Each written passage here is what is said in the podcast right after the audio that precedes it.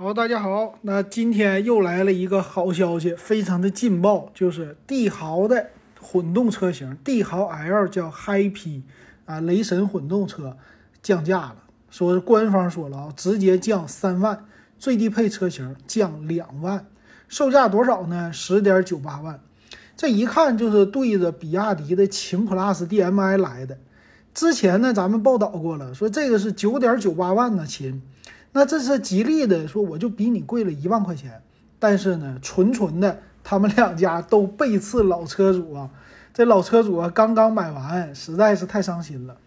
那说外观哈，我觉得帝豪 L 是更加的好看的，因为呢，它这个混动车型帝豪 L 改了一个大嘴，这个大嘴呢，非常像当年的凯美瑞的大嘴，哇，这这前面的一下子保险杠一变了就不一样了，特别的好看。而且最有意思的，最新款二零二三款，它把这个又取消掉了，又回到了之前的那种普通的保险杠，所以这一款可能是一个这独门的，就剩这一个了。然后现在它是为了可能是清库存或者是换代啊，做了一个售价的改变。那这两个车型差一万块钱，你说说，那到底哪个值得买呀？它两个车型还真不一样啊。那首先呢，车身上什么都不一样。但是最大不同的就是纯电的续航，他们两家都是插电式混动，但是在纯电的续航上，帝豪 L 是一百公里啊，秦 PLUS 最低配是五十五公里，这是一个最大的区别。那两家到底差了什么呢？其实啊，车身的尺寸方面没有什么太大的一个变化，基本上是相同啊，都是差不多的四米七多的车长。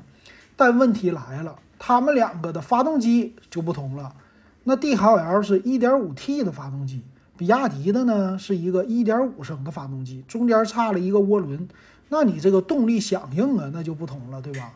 再有一个变速箱还不一样，吉利家叫三档 DHT，就是呃你属于是稍微带着一些电控的，然后比亚迪呢是 E 的 CVT 啊，这两个是完全不同的。再有呢，车身刚才说。你就是总的续航，那么你的电机呢，是不是也有一些区别啊？电机方面，吉利的弱一些啊，吉利的总功率是一百千瓦，那比亚迪的呢是一百三十二千瓦，所以电动的马力不同，但是很好玩啊，就是续航它俩又是不一样的。你说这个续航差了什么呢？就差电池的度数了。所以我觉得比亚迪人家还有降价空间，比亚迪秦 Plus。它是八点三二度电，但是帝豪 L 是十五点五度电，中间直接就翻了个倍呀！要不咋说续航它长呢？啊，三元锂电池啊，比亚迪是磷酸铁锂的电池。那剩下的方面啊，它两家几乎就是差不多了，什么轮胎尺寸稍微有一些不一样，嗯，但是秦 PLUS 在侧安全气帘儿这个是比帝豪多的，侧安全气帘儿人家有。那剩下的方面呢？还有一个就是帝豪，我给你带个天窗，比亚迪最低配没有天窗，啊，但是比亚迪的车机系统会比帝豪好。你帝豪啊，吉利家车机一直不是他们家的强项，但是吉利家在外观方面给你做的肯定是比比亚迪看起来高档上档次。再有这个前面的保险杠也是上档次，所以这个车型呢，其实之前它卖的是比较好的帝豪。因为啥呢？在上海地区，它插电混动是可以上绿牌的，但是呢，现在就不能上了。所以你其实啊，这种就刚需城市，上海那种刚需城市送绿牌的，现在没有了。这销量一下子大几千台啊！呃，之前的秦 PLUS 在上海一年卖了将近一万台，那吉利的这个肯定也是不少卖，但今年就没有了。所以很多的车企呢就开始降价了。再有一个份儿。就是这件事儿已经到了这个时候了，该降价了。为啥呀？整个的成本呢、优势啊，都都降下来了。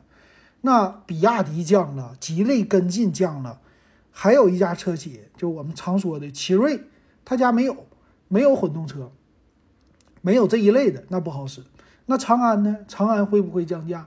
对吧？那将来的哈弗呢？呃，咱们说长城虽然是 SUV，但你会不会跟进呢？这一系列的反应要是出现之后，那今年的车市儿那就有看的了。这才二月份呢，到了五月份，到了七八月份，到了九十月份，这个价格肯定会大降的。所以今年呢，这种背刺的情况，它不是出现在手机、电脑领域了，这种情况在汽车领域也有。还有一个关注点就是丰田的卡罗拉和雷凌的混动车型，估计是不好卖了。你这个国产和我售价不仅一样，性价比还这么高，我干嘛还买丰田呢？